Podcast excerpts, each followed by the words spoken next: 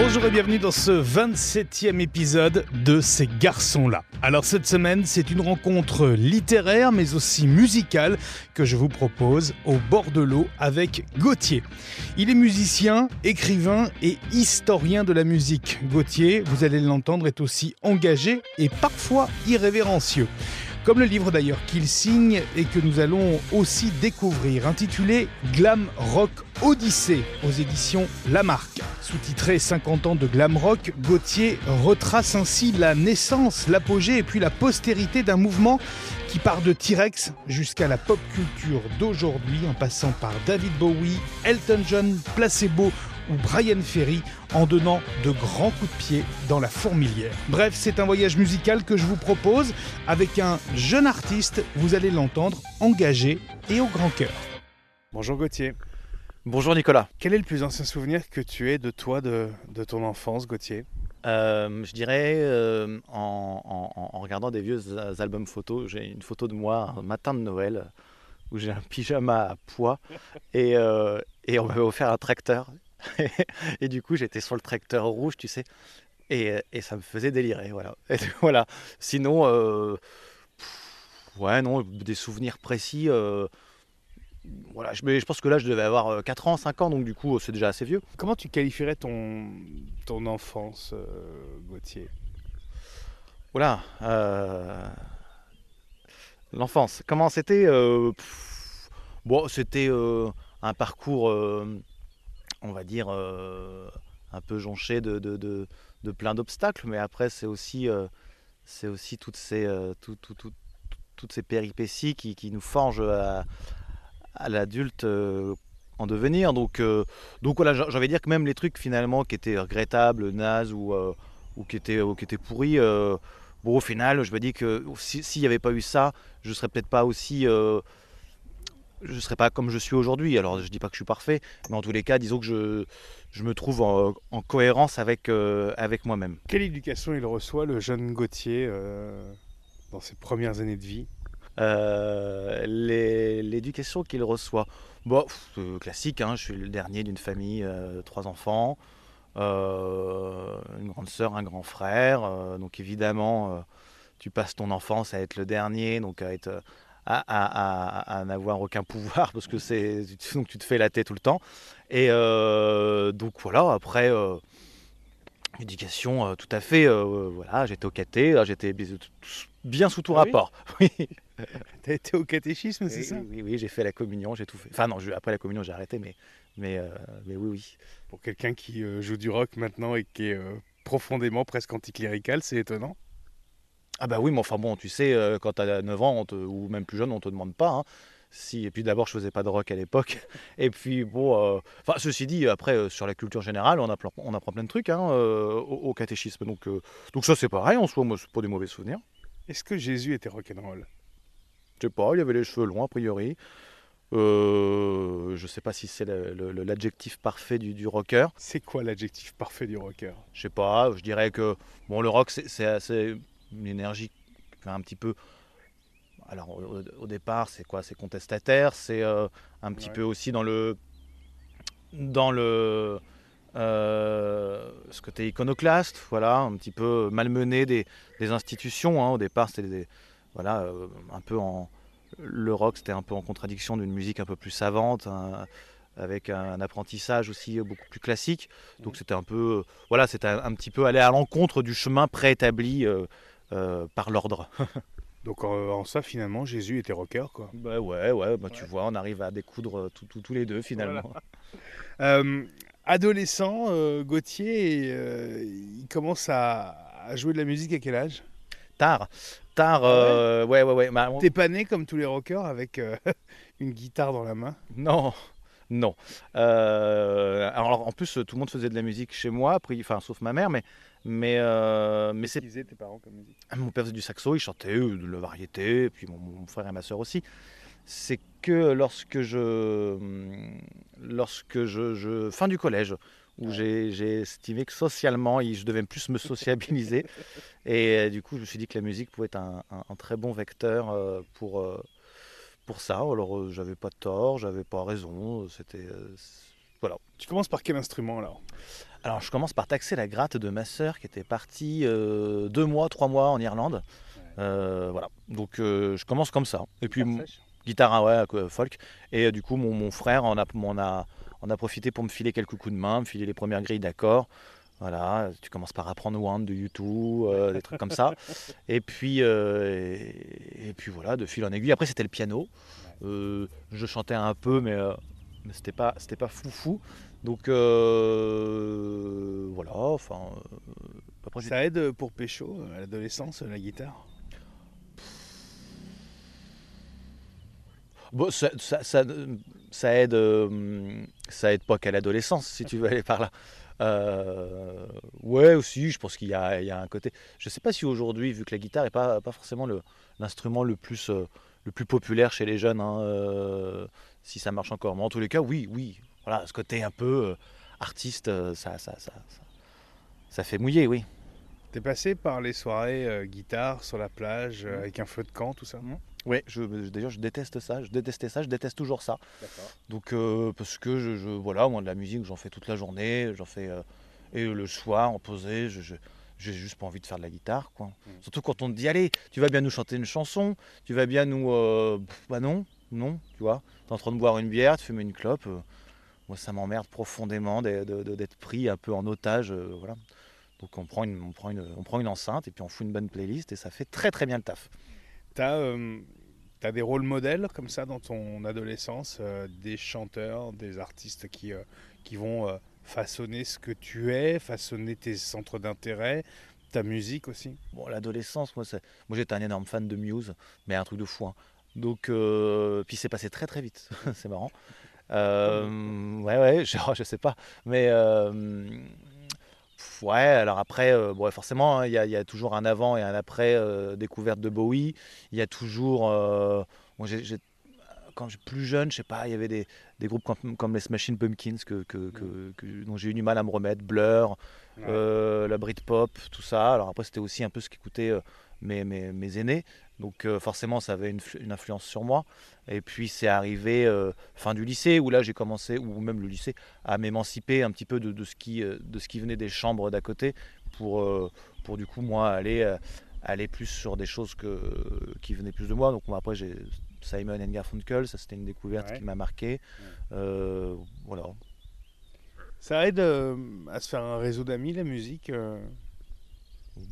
Oui, après c'est un c'est euh, tout, finalement t'amène à un réseau. Après euh, ça aide à un réseau d'amis, euh, je sais pas. Après moi je suis pas euh, je suis pas très réseau comme garçon, je suis pas je suis pas je me déplace pas en meute, j'ai pas une bande de potes donc si tu veux le côté réseau en fait ça me m'intéresse pas en réalité. Moi la musique j'y suis surtout arrivé parce que je trouvais que c'était un excellent vecteur pour donner vie à des choses. Voilà, tu vois, comme euh, la peinture, une caméra, euh, tout ça. Et moi, je trouvais qu'une guitare, une feuille blanche et un stylo, c'était parfait pour ça. Donc, euh, donc c'était ça, moi, le premier objectif. Tu viens euh, à partir de quel âge tu commences vraiment à te dire tiens euh, est-ce qu'on se ferait pas euh, est-ce qu'on se ferait pas un groupe de musique Euh, Il y a un moment donné il y a un déclic où tu te dis euh, Ah, il y a peut-être moyen de faire quelque chose, d'écrire, de composer. Bon, en fait, dès que je prends une guitare, en fait, le but c'était déjà, moi, je voudrais. Euh, ah bah oui, oui. Alors après, il a fallu que j'ai, j'ai fallu que je comprenne que que fallait d'abord que j'apprenne à jouer avant de, avant, de- avant de jouer en groupe. Mais euh, dès le début, la volonté, euh, la volonté, moi, je- quand la, je prenais une guitare, je savais même pas ce que c'était, ni l'accordage, ni un accord, et, et pourtant je bidouillais des trucs. Et le but, c'était de, de créer une structure mélodique pour pour lui donner après une structure, on va dire. bah, structurer un morceau quoi un refrain un couplet tous ces trucs là donc donc oui oui c'était euh, c'était euh, dès le départ ouais Tu fais des études en lien avec la musique quand même, t'arrives, tu réussis à ça? Ouais, ouais, ouais, je pars à Nancy euh, faire la, la, la, la MAI, donc la Musique Académie Internationale. Ça existe toujours? Ouais, ça existe toujours, ouais. Et euh, qui était une grosse école, grosse école de musique actuelle. alors eux, ils disent la plus grande d'Europe. Alors après, je sais pas. Je sais pas. En tout cas, ils le disaient. Puis alors nous, on était, on était là, bah, donc. Du, coup, on y allait. Euh, et, euh, et donc ouais, j'étais en cursus pour chanteur. Et euh, ouais, ça a été deux ans.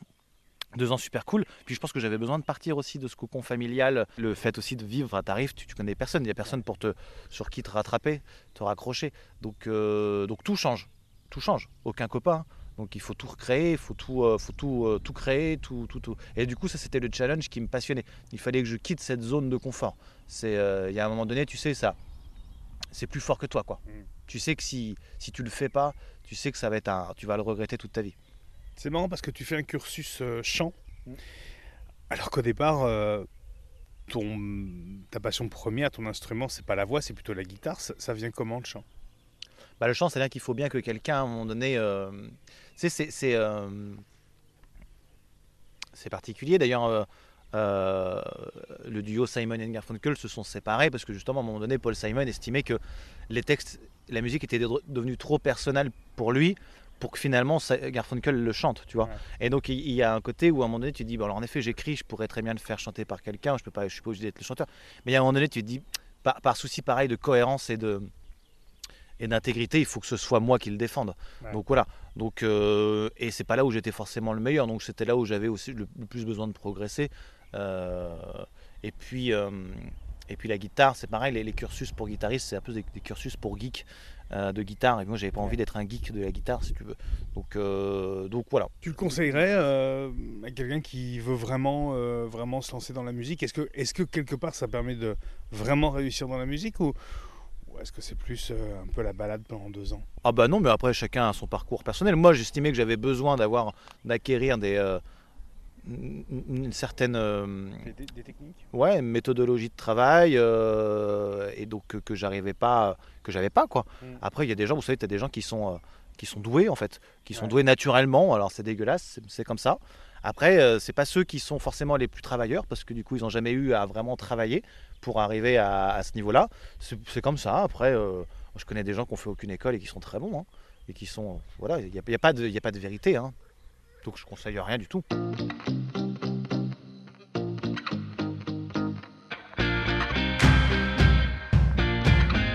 Est-ce qu'un rocker ça peut avoir du cœur?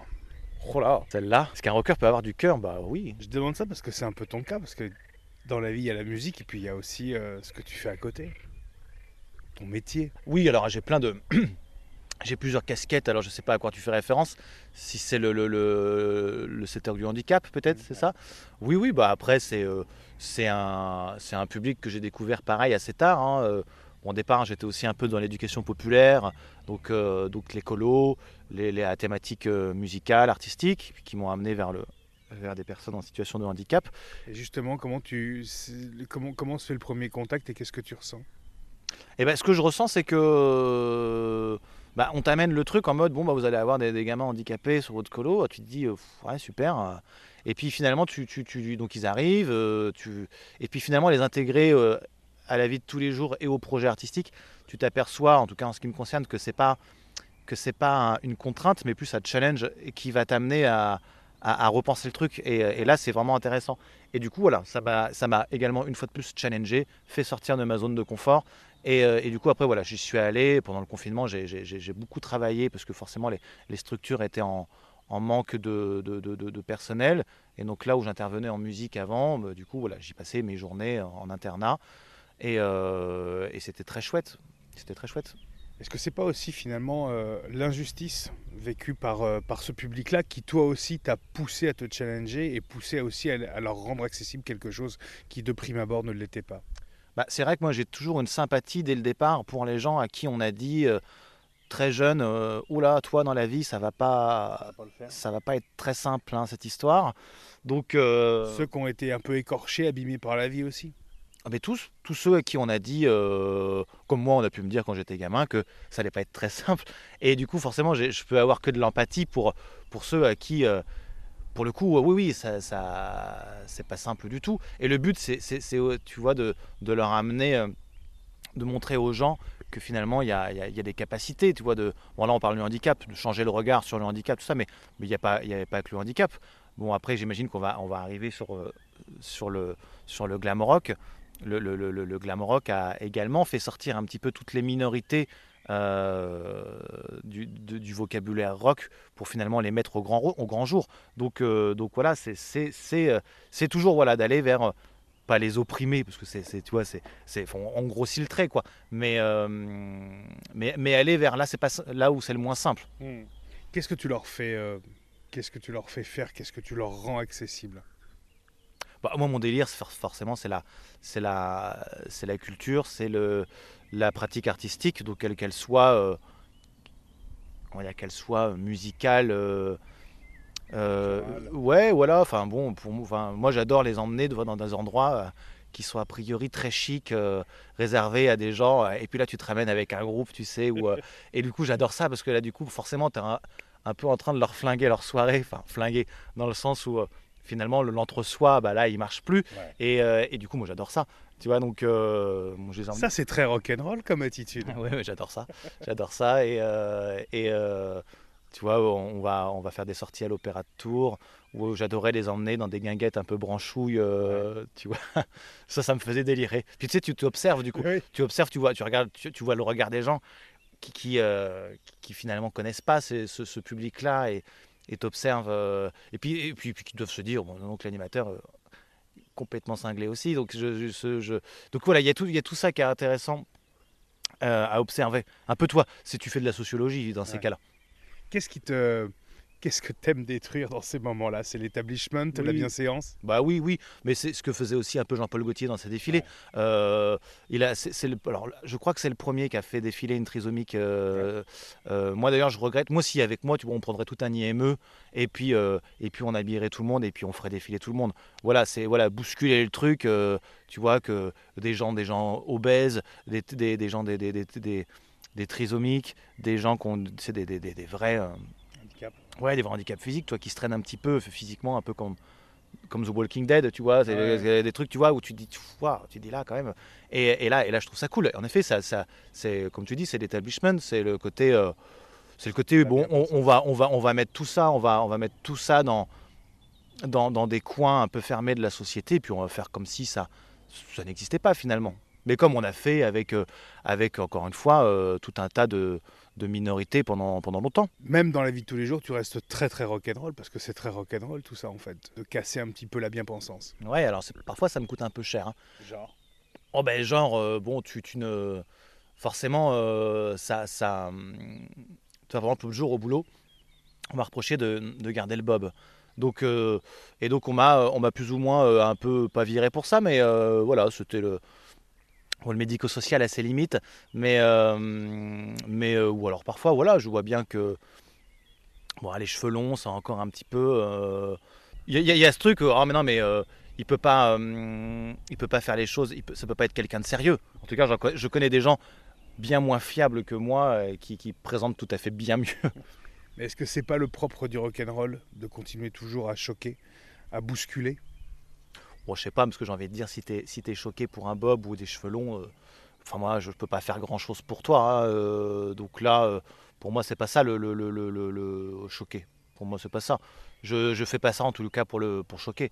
Qu'est-ce qui te met en boule? Qu'est-ce qui te révolte? Qu'est-ce qui t'indigne? Bah, L'injustice, hum, l'intolérance, euh, le côté euh, moralisateur, tout ce qui est moralisateur, on te donne la leçon, on t'explique comment ça marche, la vie, tu sais. ça me fatigue ça en fait, ça me fatigue. Donc, euh, donc voilà, c'est déjà pas mal, tu sais ça. déjà, c'est avec tout ça, tu as déjà de quoi être révolté pendant un bon bout de temps. Hein.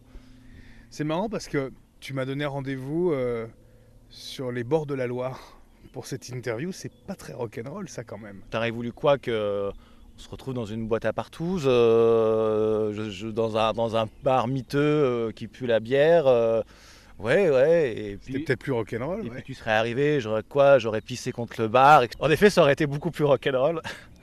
mais non, mais en fait, là, c'est là, là, aussi où je vis.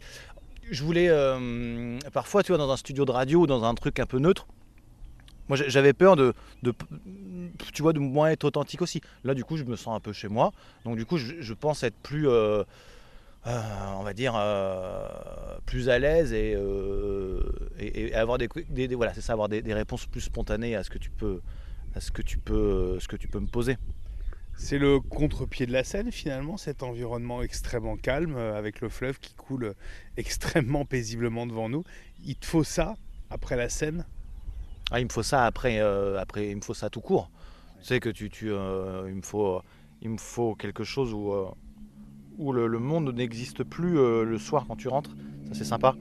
Il n'y a pas que, mais tu vois, avoir une, avoir une soupape où Mm. tu arrives, tu, euh, moi la, la ville c'est quelque chose qui m'étouffe. Et puis, euh, et puis oui, alors c'est paisible. Après bon, il y a- il y, a des endroits plus paisibles, hein, mais, euh, mais en effet c'est très sympa. Puis là il fait beau, donc euh, Ce qui ne gâche rien. Tiens, justement, on n'a pas parlé musique. Parlons un peu de musique. Euh, tu joues dans un groupe qui s'appelle Poppy Club? ouais, un duo qui s'appelle Poppy Club, tout à fait. On dit duo, on dit pas groupe? Je sais pas. Oh, bah, le duo, je sais pas, j'ai l'impression que c'est encore le. Oui, si, on dit les deux, on, on s'en fout, ouais. Qui a trouvé le nom? Ah, c'était. euh, pour le coup, là, c'était un. ouais, on avait un premier nom au début qui, au final, on a trouvé rapidement à chier. Euh, puis, vu bah, que c'était le plein Covid, donc on n'avait pas forcément de. On pouvait encore se permettre de changer de nom, si tu veux. Ouais. Et, euh, et c'est devenu comme. Ça, on a mis du temps. Ah bon mais mais c'est venu. voilà, un petit peu communément, ouais. Là, pour le coup, ça a été un vrai travail artistique, si on veut dire, si on peut dire euh, collectif. Voilà. Poppy Club, c'est quoi? C'est rock, j'imagine, mais pas que. C'est très pop. C'est euh, voilà, même presque le Nil. Alors ouais, pop. Après, il y a rock and roll un peu quand même dans le dans le dans l'idée parce que euh, mais c'est beaucoup plus électronique. Euh, c'est il y a- c'est vraiment ce côté duo année toi qu'on retrouvait beaucoup dans les années 80 à la fois de de Tears for Fears aux Pet Shop Boys en passant par Mm. Par Niagara ou, euh, ou plus récemment des groupes comme Beach House ou, euh, ou MGMT, mais qui, finalement, pareil, sont, c'est, un petit peu des, des clins d'œil au, au- au duo, tu vois, originel, So- Soft Cell, enfin tout ça quoi. Donc, euh, donc euh, Ce qui faisait la pop culture finalement des années 80 en fait. ah oui, absolument, Ouais. absolument. T'as pas peur d'être taxé justement de groupe extrêmement pop et donc qui dit pop souvent dit forcément accessible?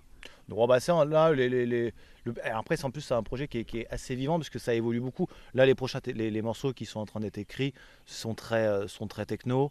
Euh, y a des, euh, sur le premier album qui va sortir, il y a des plages très longues avec de longs passages instrumentaux où il y a, du saxophone.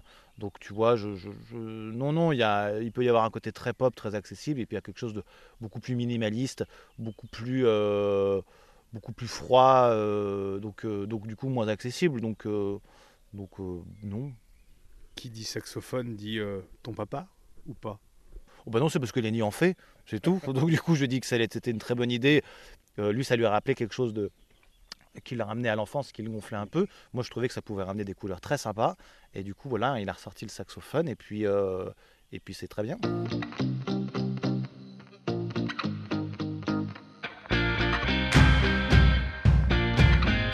Et on va rester dans le rock and roll avec euh, ce livre que tu viens de, de signer, Glam Rock Odyssée. J'adore, j'adore le glam. C'est quoi le glam rock? Bah, ça va être dans la continuité un peu de la conversation. Bah, le glam, c'est euh, c'est euh, l'invitation du, du théâtre dans le vocabulaire rock. C'est c'est comment, on va dire, démachiser. Un mot Ouais. que je ne sais pas si ça existe. un milieu qui est, qui est jusque-là dominé vraiment par une présence fortement masculine et- et viril. viril et puis voire même un peu misogyne. Ouais. Donc euh, c'est euh, c'est faire sortir euh, une bonne grande partie de- des- minorités de la contre-culture à la pop culture. Et ça pour moi c'est certainement le, le, le plus grand, euh, la plus grande avancée du, euh, du glam rock. Euh, c'est plus sociologique que musicologique. Le glam rock c'est c'est une explosion de paillettes, de couleurs qui va venir vraiment transgresser l'ordre préétabli du rock and roll. Et ça, c'était cool. À quel moment tu, tu décides de l'écrire? Ou plutôt, à quel moment tu décides de commencer à travailler sur ce livre? Parce que c'est une Bible en fait, ce livre. hein. C'est une Bible sur euh, les, les 50 dernières années glam et surtout glam rock. Alors, c'est un travail d'historien, très clairement. C'est un travail de passionné, ça c'est indéniable. C'est un travail de recherche énorme, d'écriture également, de compilation. Euh, à quel moment tu te dis, allez, j'ai le temps, je m'y mets? ah, alors, ça, ça, a germé par divers, euh, diverses étapes. La première, c'était une conférence. Je me tiens, je vais me faire une petite conférence d'une heure et demie pour explorer. Et puis finalement, je Attends, une conférence sur quoi? Sur le glam Sur, le glam rock, oui. Tu, tu, la donnes dans le coin, j'imagine, dans, dans, dans ton département? C'était déjà il y a, il y a, il y a 4 ah ans, ouais, ouais. Qui, euh, et puis, et puis j'ai eu la chance de rencontrer un éditeur et qui, euh, qui voulait que je fasse cette conférence. Ouais. J'ai dit, attends, je, il est éditeur, il veut que je fasse la conférence gratos. Je vais lui dire, je lui dire est-ce que tu peux pas et surtout éditer un bouquin euh, Et puis du coup, il me dit ok. Donc du coup, voilà. Donc déjà, je me dis j'ai l'éditeur, c'est cool. Euh, donc je fais le bouquin. Donc pendant le confinement, parce que du coup, j'avais le temps. Enfin, entre. On tous le temps. Ouais, enfin moi je travaillais au foyer, mais, mais euh, bon, j'avais du temps. Et c'était cool parce que finalement, j'ai adoré cette période. Il faisait très beau, tu sais, mars 2020 et tout. Et puis donc il y avait déjà le, confinement qui était un, isolement en, soi. Forcé. Forcé et puis écrire, écrire, rajouter un deuxième isolement. Et du coup, un isolement, euh, je m'étais moi-même mis, tu vois, je, structurais, j'étais, j'étais plongé dans cet univers euh, devant, devant l'ordi à écrire, à réécouter les disques, à regarder les films, à voir des reportages, et tout ça, c'était, euh, c'était juste génial. donc voilà. Donc, prendre beaucoup de notes aussi, j'imagine. Ah oui, non, mais c'était.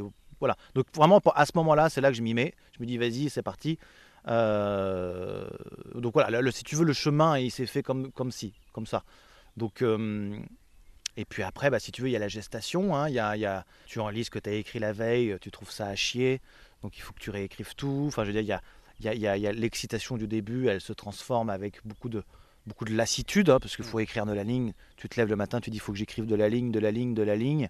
Voilà, au bout de un mois, tu trouves ça cool, et puis au bout de 4-5 mois, tu commences à en avoir un ras le cul tu, tu, tu t'as avancé, mais tu dis, mais il reste encore ci, il reste encore ça à faire, il faut que je me tape ça.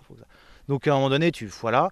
Puis quand tu arrives sur la fin, là, que tu fignoles, tu commences, tu commences, le truc, tu commences à avoir, à avoir ton sommaire, ton, ton, ton, euh, ton conducteur du bouquin, il y a sa structure, il y a tout ça. Tout, commence à s'éclaircir, tu commences à trouver le titre, tu commences à travailler sur, euh, sur la préface, sur tout ça. Et euh, bon, voilà, là, voilà, là tu, tu commences à avoir le bout du tunnel. Mais bon, tout ça, ça dure un an. Et puis après, entre le moment où il arrive chez l'éditeur et il sort, as encore un an. Donc c'est. Euh, et puis après, il arrive. Et, euh, et, du coup, le truc t'échappe. Le truc qui était un, un, face, à, face à face avec toi-même, finalement, devient un truc qui, de, qui résonne chez des gens qui. Euh, tu vois, je faisais une dédicace il y a trois jours à Paris, alors ça fait très prétentieux. je, dis ça parce que. Et il y, avait il y a le guitariste des Wampas qui, qui est venu euh, et, que je ne savais pas du tout qui c'était. Et on discute, et puis tu vois, on a plein de références. Il me dit, alors, t'as pris quoi comme, euh, axe pour écrire un bouquin là-dessus et tout. Et, euh, puis du coup, voilà, une super discussion où, où on a pu parler d'Alain que personne connaît, enfin, ou peu. de gars comme Joe Bryant, tout ça, des références où j'avais l'impression un peu d'être les seuls à les connaître au monde et du coup tu t'aperçois donc que tu peux partager ça avec plein d'autres gens. Donc, donc voilà, là on arrive au moment où tu partages. Finalement, le livre, à partir de maintenant, il ne t'appartient plus. Il est euh, en librairie, il est dans les mains des, lecteurs. Je l'ai qualifié de, de Bible tout à l'heure. Comment tu as choisi de le présenter? Parce que comment on résume 50 ans d'une histoire musicale aussi riche que celle du alors glam rock et un peu du rock et puis de la pop culture parce que le glam fait partie de la, pop culture. Comment on résume ça dans, dans, dans, un ouvrage? Comment est-ce que par, par, par quel point on prend le truc? Mais moi, je suis parti d'un un constat de départ, c'est de, déjà que le glam rock, en gros, ça, ça avait plus une image péjorative que, que, qualitative, dans le sens où, oui, en gros, ceux qui dansaient avec des paillettes et une plume dans le cul, quoi, pour la faire, pour la faire courte. Mais comment t'expliques cette image négative, péjorative? Ah, mais euh, tu sais, il y, a des deux sociologues qui avaient accusé Bowie d'avoir euh, émasculé le rock. Je pense que je pense qu'il y, avait, euh, il y a ce côté, je pense, qui qui vit. Ah, je sais pas euh, d'où ça vient. Je certainement, la, je pense que la frontière du masculin et du féminin gêne euh, encore, quoi qu'on en dise, et que euh, l'outrance, que et puis finalement c'est complexe le glam rock. Donc si tu te plonges pas dedans, c'est vrai que c'est pas clair. Donc je pense qu'il y avait aussi à la fois, si tu veux, le cette espèce d'inconnu hmm. qui et puis voilà, en gros, en gros l'amalgame voilà, moi, comme je dis, on, l'a souvent assimilé à, la branche LGBT du, glam, euh, du, rock, ce, qui est, totalement faux. Donc, euh, les glam rockers remettaient bien plus la sexualité du rock que la leur.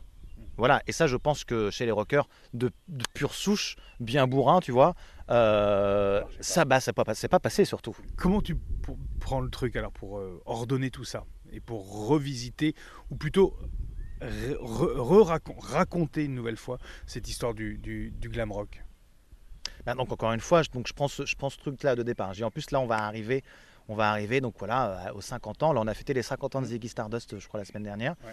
Euh, et puis je me suis dit voilà, moi, je, je, je- il- médiatiquement, il va, ça va être un truc de fou quoi. Mm. Ce, euh, puis je vois qu'il se passe rien, qu'il n'y a rien en, en- en prévision. Alors que bon, en général, Bowie là-dessus, il a toujours été euh, la, la moindre occasion d'en faire un événement. euh, Et ben là, je vois qu'il se passe rien, et du coup, je dis bon bah personne le fait, faut que tu vois, faut que je le, faut que quelqu'un le fasse quoi. Ouais. Moi, j'ai écrit le livre que j'aurais voulu lire, et euh, et donc voilà comment ça se passe.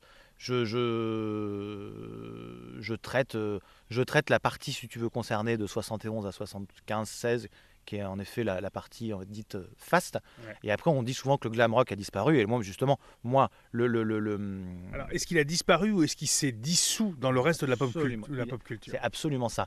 Mais voilà, il a traversé les années 80 avec beaucoup d'extravagance, beaucoup de kitsch, à travers les néo-romantiques, hein, donc Comme par exemple? Eh ben, euh, Culture Club. Ouais. Euh, je te dis tous les néo-romantiques, donc Duran Duran, euh, Soft Cell, même Dépêche Mode, Ultravox. Ils étaient glam. Ah bah c'était la vraie continuité. En Ouais. tous les cas, quand tu prends la définition du, des néo-romantiques, tu, euh, quand on, on la prend sur un- ou dans le bouquin notamment, c'est à peu de choses près euh, le- le- le- le- la définition du glam rock, sauf que tu rajoutes du coup euh, beaucoup plus de synthé, Ouais. ce qui en plus eux de, de, de, de malmener la frontière du garçon et enfin du, du- du- du masculin et du féminin va aussi malmener la frontière de l'humain et de la machine ce qui est intéressant. Et puis surtout, voilà, le, le- le- le résultat des années 80, c'est du coup l'explosion d'une scène musicale ouvertement gay. Ouais. Ce qui est juste là, si tu veux, Ce n'existait pas. n'était pas le cas au début du glam rock. Pas du tout. Pas du tout. Le seul qui Je avait. pense David Bowie quand Mais même. non, non, alors David Bowie c'était très commercial. Alors un coup il disait qu'il était gay, un coup qu'il était bi, puis le lendemain il disait qu'il partait en vacances avec sa femme. Donc il y avait beaucoup de, Et il était marié. il y avait beaucoup, oui, enfin, ce que je veux dire, c'est qu'il y avait beaucoup de, encore une fois, il remettait plus en question la sexualité du rock que la leur. Mm. Euh, la leur, la- la- alors évidemment, il y avait, euh, bon, euh, Mercury et Elton John étaient, étaient- sont gays, mais, mais tu vois, Bolan, Roxy, Brian Ferry, Bowie, enfin, tout cela ne l'était pas. Et c'était vraiment l'idée de plus aller confronter le, le- le rock face à ses, face à ses, euh, face à ses limites, Ouais. euh, plutôt que, plutôt que, plutôt que vraiment. C'était pas militant, en fait. Il y avait aucun militantisme. C'était pas dénoncer, c'était euh, dire au rock'n'roll tu es trop exclusif et pas assez inclusif. C'était de dire au rock'n'roll, t'es, t'es juste, com- juste complètement à côté, à côté, quoi. T'es à côté parce que, parce que bon là, alors là, on parle des années 80 et de la scène du coup ouvertement homosexuelle qui, qui l'affirme comme ça. Ça, c'est donc le glam grâce au glam rock. Parce que jusque-là, c'était très sous-jacent. Euh, D'ailleurs, euh, Mercury euh, ne jouait pas là-dessus, Elton John non plus. Le glam rock est aussi le, le- le- le- le style musical qui fait passer la femme, Ouais. la femme dans, dans- du statut de simple groupie, Ouais.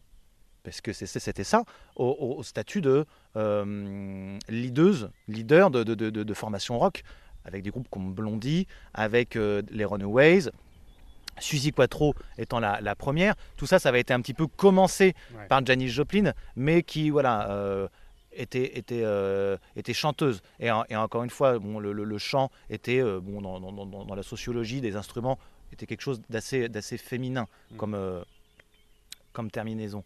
Mais tu vois, des instruments comme la batterie, la basse ou même la guitare étaient exclusivement réservés aux hommes. Voilà, et ça, ça va changer grâce au glam rock. Mais qui, qui vraiment lance le mouvement glam rock? Quel est le premier vraiment à dire? Alors, peut-être pas sous le terme glam rock, mais à, à adopter cette première attitude de remise en question de la sexualisation de la sexualité du rock, pas la sienne, mais de l'univers rock. Quel est le premier vraiment qu'il fait Ah, alors, le, le- le pionnier du glam, enfin, en tout cas, le, celui qui Ouais. va, entre guillemets, lancer le truc, ça va être Marc, glam. Marc Bolan, T-Rex. Maintenant, c'est pas forcément lui qui va remettre en question tout ce côté euh, sexuel. euh, ça, je dirais que c'est plus Bowie qui le fait, euh, Ouais. fait à travers Ziggy, euh, extraterrestre, polysexuel, tout ce que tu veux, qui Mm, va, euh, qui va être déjà un énorme carton. Et puis voilà. Mais non, Elton John, Elton John et Mercury jouent pas du tout sur ce- là-dessus. Encore une fois, hein. Non. c'est, c'est, eux ils étaient très extravagants, en veux-tu, des tenues kitsch, tout ça. Bah, ils, ont, ils ont en tout cas affirmé leur sexualité. Bah, Mercury très tard. Très tard, oui. Elton John elle- beaucoup plus tôt. Elton John, euh, je dirais pas avant les années 80. Tout, euh, D'ailleurs, il, euh, on- dans Rocketman, on le, on le voit bien, hein, que c'est encore euh, que c'est- très compliqué pour lui à gérer au, au début de carrière. Non, non, tout ce- il le fait très tard. Ouais. Parce que jusque-là, le premier qui s'affirme ouvertement gay, il est dans le bouquin, ça s'appelle Joe Bryant, euh, qui va officiel, qui va, lui, va, qui va aller sur ce créneau-là complètement. Euh, je crois que sa, sa- sa fameuse phrase c'était I'm a fairy of the voilà je suis la tapette du rock and roll et du coup ça va lui être fatal.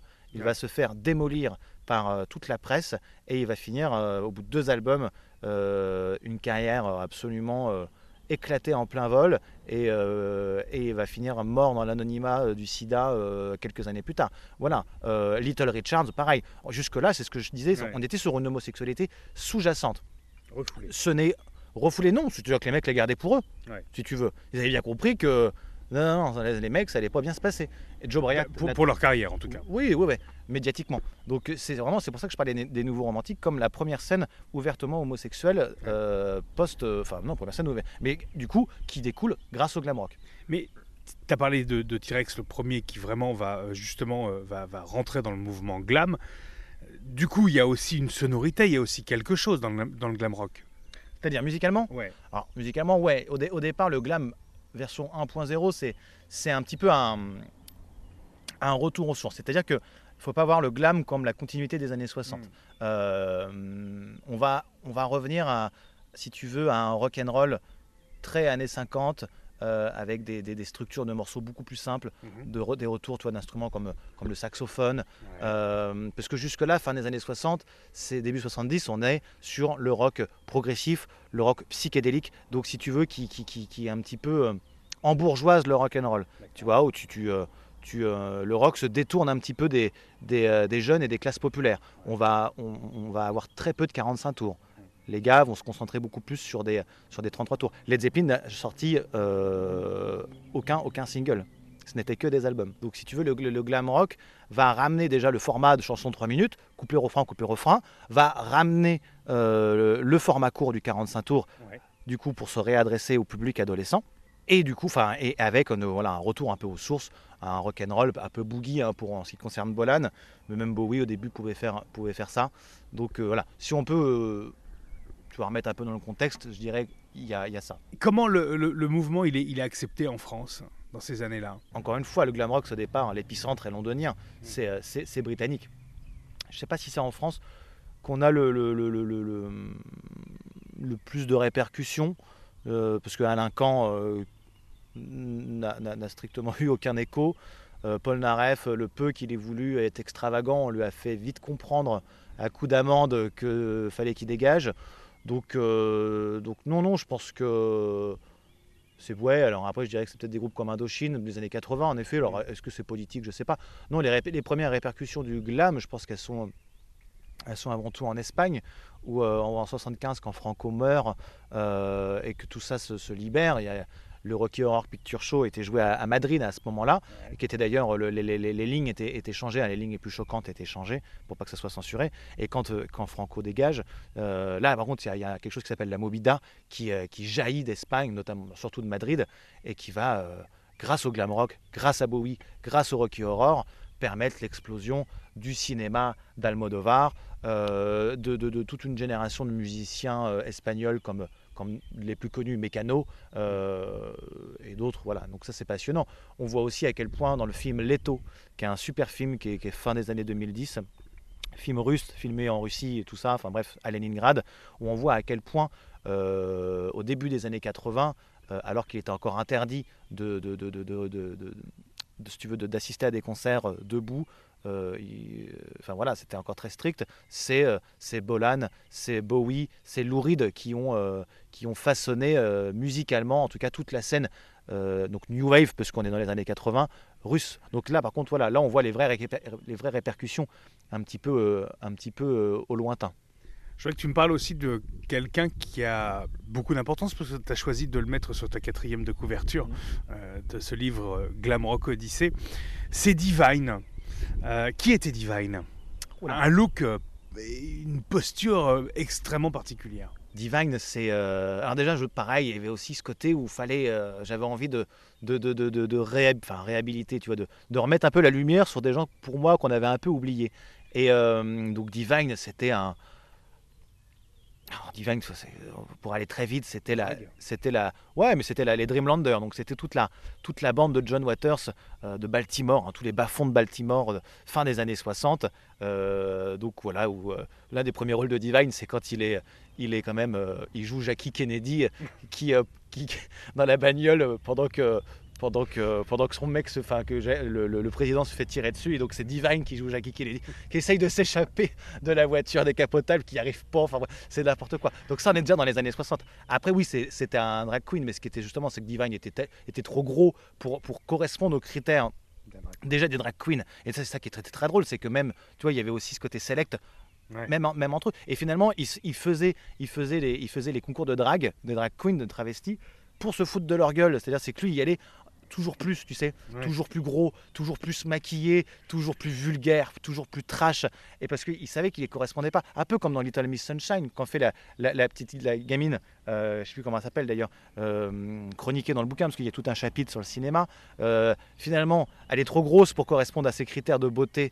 Et donc, du coup, ce qui est drôle, c'est qu'elle y va. Alors, au début, elle ne sait pas qu'elle y va pour se foutre de leur gueule, parce que mais le grand-père, il le sait. Mais, et du coup, voilà, c'est Divine, c'est ça. Et ensuite, une carrière donc, cinématographique.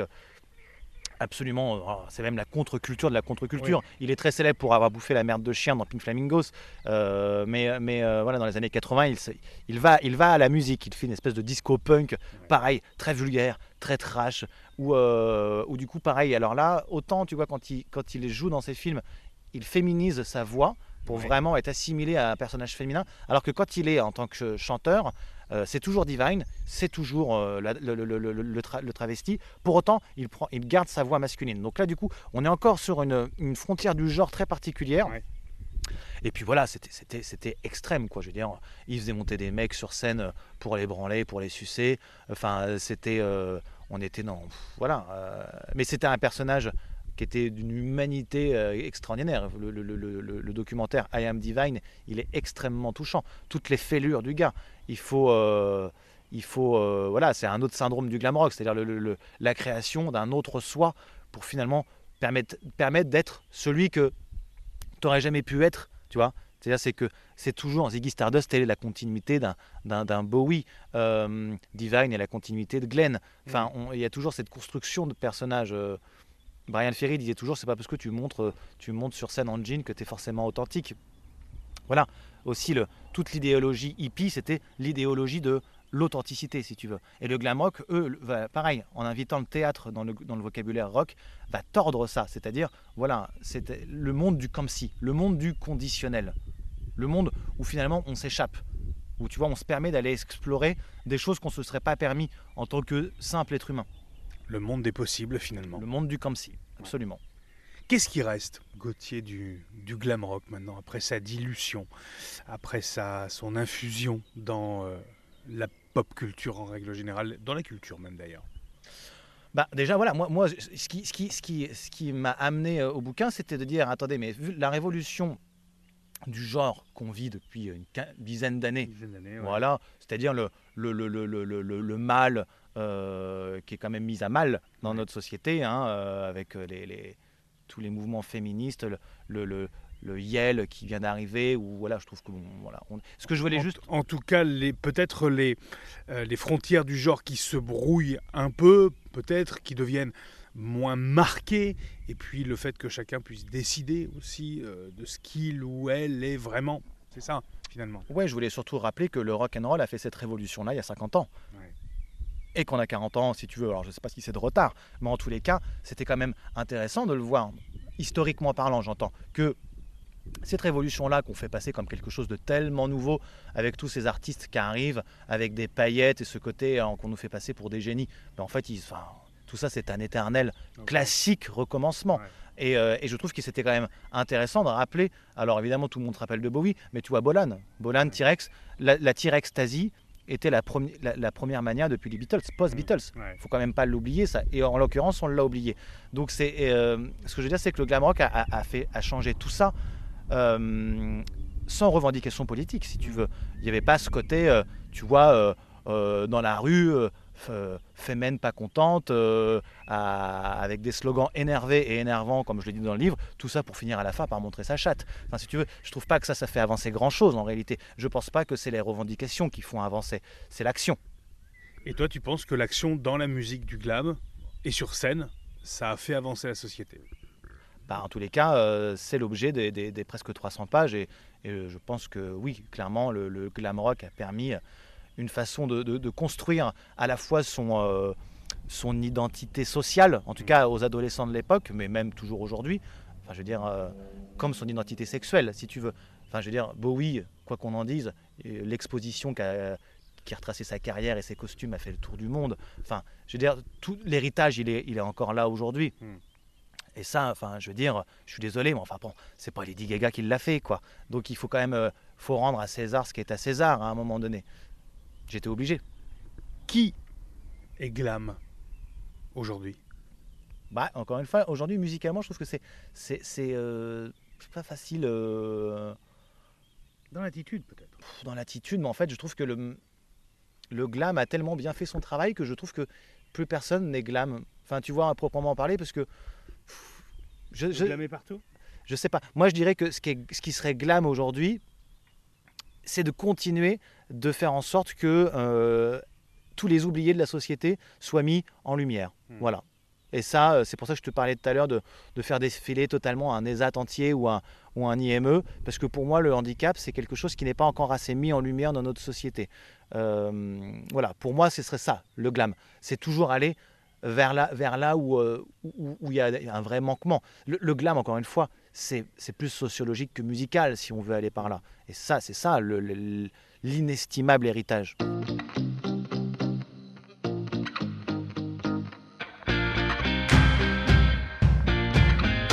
Est-ce qu'on n'est pas tous un peu les enfants du glam, Gauthier?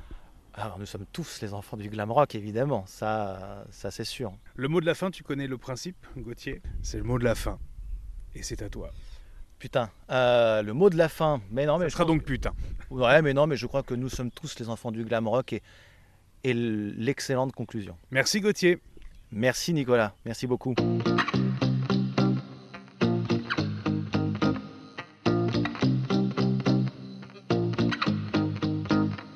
Voilà, c'est tout pour ce 27e épisode de Ces garçons-là. Je vais vous souhaiter une très belle semaine. Vous retrouvez très vite, évidemment. D'ici là, n'oubliez pas, on garde le contact sur les réseaux sociaux, notamment le compte Instagram de ces garçons-là. Vous pouvez m'écrire, bien sûr, vous pouvez me faire des suggestions. C'est toujours possible, évidemment. Parfois, il se peut que vos messages euh, tombent dans les spams, donc je vais régulièrement essayer de les retrouver, bien sûr. Euh, il est aussi possible si vous le souhaitez, euh, que nous discutions de choses et d'autres, de sujets qui vous plaisent.